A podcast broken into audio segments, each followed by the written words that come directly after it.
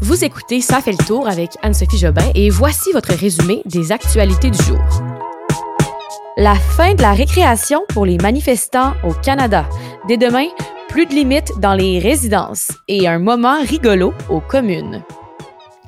Allô tout le monde, c'est Anso. J'espère que vous avez passé une belle semaine et que c'est un beau vendredi pour vous. Dernière édition de la semaine pour le podcast Ça fait le tour. Alors on y va sans plus tarder avec les actualités d'aujourd'hui, le vendredi 11 février.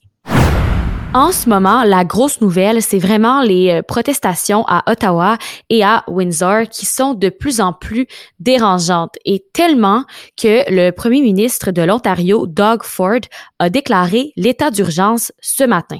Les protestataires en question sont même désormais passibles d'amendes de 100 000 dollars et euh, des peines d'emprisonnement d'un an. Justin Trudeau s'est d'ailleurs adressé aux médias cet après-midi à 14 heures là, entre autres car il a été pressé par les oppositions d'agir concernant ces blocus. Et euh, c'est pas encore trop clair par contre là, de comment ces barricades là qui sont jugées inacceptables pourraient euh, arrêter, seraient arrêtées parce que on s'entend que remorquer un camion c'est pas si simple que ça. Et eux, ils ne veulent pas partir. Bon, peut-être que les pressions d'amende et de, et de prison pourraient encourager certains à quitter.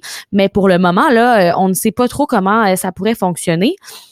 Il y a eu des questions lors de la conférence de presse de Justin Trudeau sur le déploiement de l'armée, à savoir si l'armée pourrait agir pour arrêter là, ce siège. Trudeau a répondu qu'il ne voulait pas déployer l'armée contre une population civile, mais qu'on doit être prêt à toute éventualité. Alors, on n'est pas rendu là, mais l'armée pourrait être déployée en dernier recours. Et dans le cas où il quitte pas rapidement, les conséquences pourraient être graves parce qu'on a déclaré l'état d'urgence. Doug Ford a dit, là, c'est trop urgent. Et quand on déclare l'état d'urgence, c'est à ce moment-là que les amendes et la prison pourraient être des options. Je vous l'expliquais hier, le problème, c'est que ça a des graves conséquences sur l'économie. Le pont ambassadeur qui est bloqué en ce moment par les camionneurs, il est essentiel pour l'économie canadienne. C'est plus de 400 millions de dollars de marchandises qui transitent par ce pont-là chaque jour et 25% des marchandises échangées entre le Canada et les États-Unis traversent par ce pont. Vous comprendrez donc que les camionneurs doivent faire un détour parce qu'ils doivent aller ailleurs pour traverser la frontière. Ils vont au poste frontalier de Sarnia qui est à 108 km du pont Ambassadeur et ça, ça cause des retards. Donc, euh, le blocus perdure, là, des usines de l'industrie automobiles vont se mettre à tourner au ralenti. Et c'est même déjà euh, le cas pour Ford, Stellantis et Toyota, entre autres. Aussi pour l'agroalimentaire, euh, elle est très affectée, là, cette industrie-là. Donc, ça se peut qu'on voit des pénuries à long terme euh, dans, les dans les épiceries si le blocage perdure. Donc, plus que c'est long avant que les camionneurs partent, plus on va payer cher à long terme. Donc, on espère que ça va bientôt se terminer c'est vraiment des conséquences directes dans les poches des gens du Québec, du Canada, ce qui est pas facile pour les consommateurs qui en subissent déjà beaucoup depuis le début de la pandémie, là, plusieurs hausses de prix, et on commence à trouver ça cher. Petit segment COVID pour résumer les événements de la journée euh, au Québec à ce sujet. Premièrement, on apprend que au Québec, on enregistre une baisse de près de 100 hospitalisations.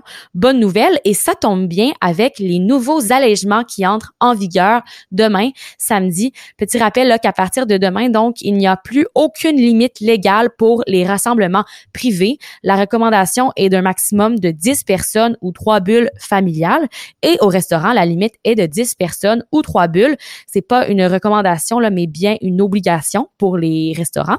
Aussi, Actualité COVID, aujourd'hui, il y a Christian Dubé, ministre de la Santé, qui a évoqué l'idée de suspendre, suspendre le passeport vaccinal jusqu'à la prochaine vague, s'il y en a une. Mais euh, pour ça, la santé publique devra le recommander.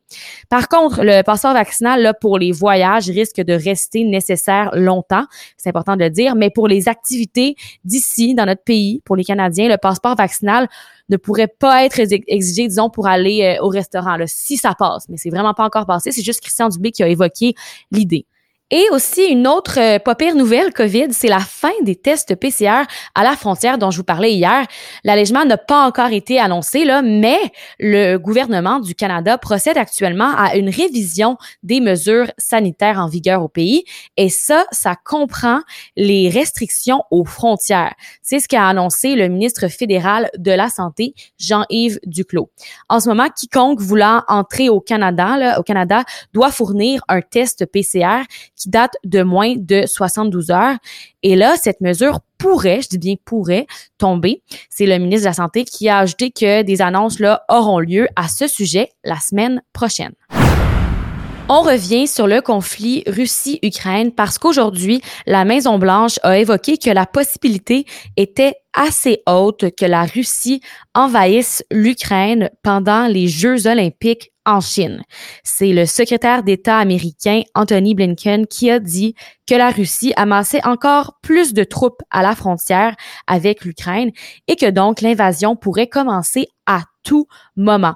On nous précise là que ce pourrait être pendant les Jeux olympiques parce qu'il y avait plusieurs euh, spéculations selon lesquelles Moscou attendrait la fin des Jeux de Pékin pour envahir l'Ukraine, donc pas avant le 20 février. Mais non, la Maison Blanche l'a dit que ça pourrait être avant.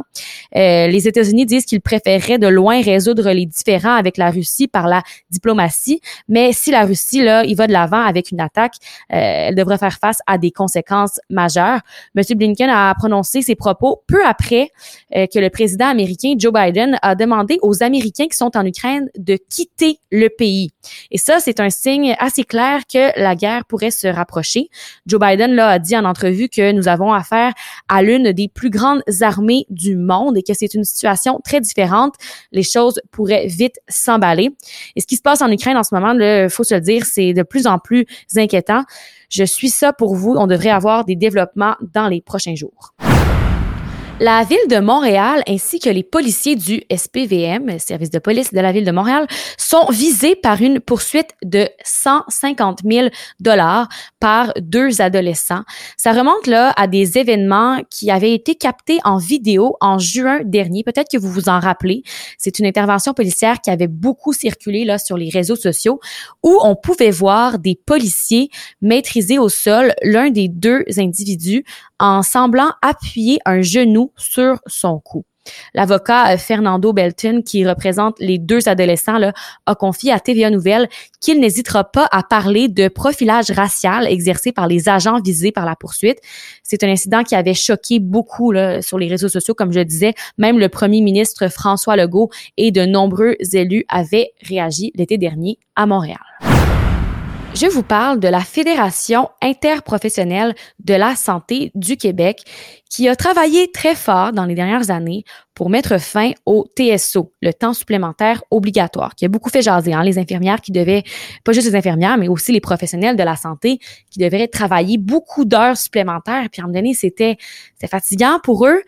Aujourd'hui, on apprend que la fédération porte plainte à l'Organisation internationale du travail. C'est une agence de l'ONU. Et dans sa plainte, là, la fédération dit que les conventions 29 et 105 portent sur le travail forcé et elles ont été signées par le Canada.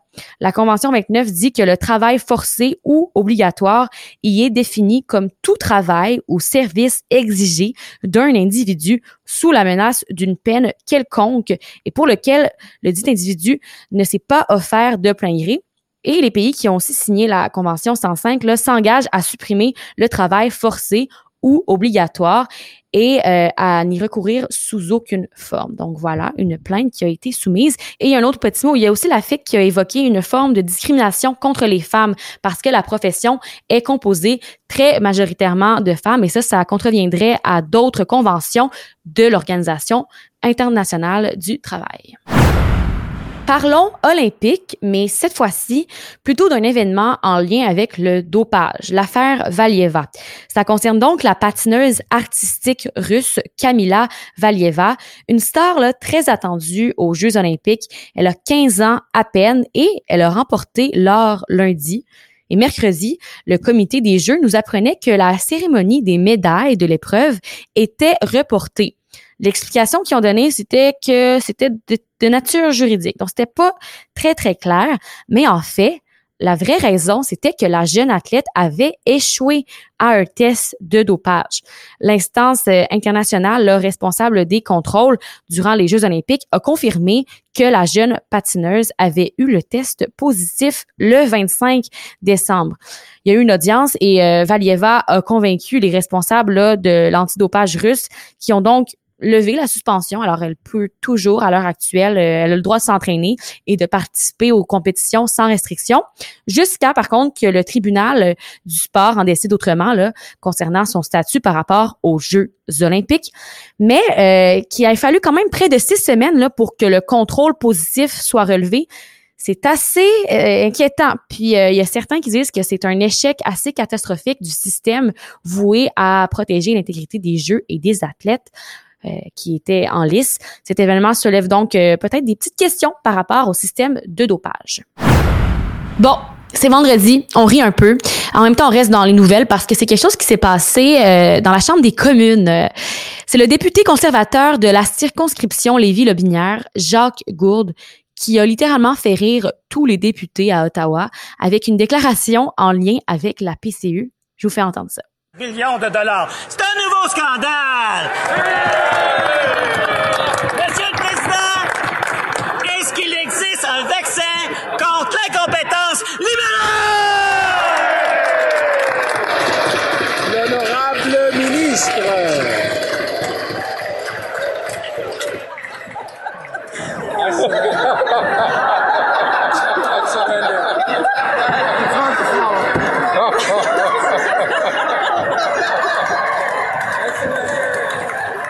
Et celle qui devait donc répondre à cette à cette déclaration s'appelle Carla Qualtrue et vous comprendrez qu'elle a comme pas répondu, elle a juste elle s'est mise à rire et tout le monde a embarqué donc un moment assez loufoque que, que je souhaitais vous partager pour bien finir la semaine.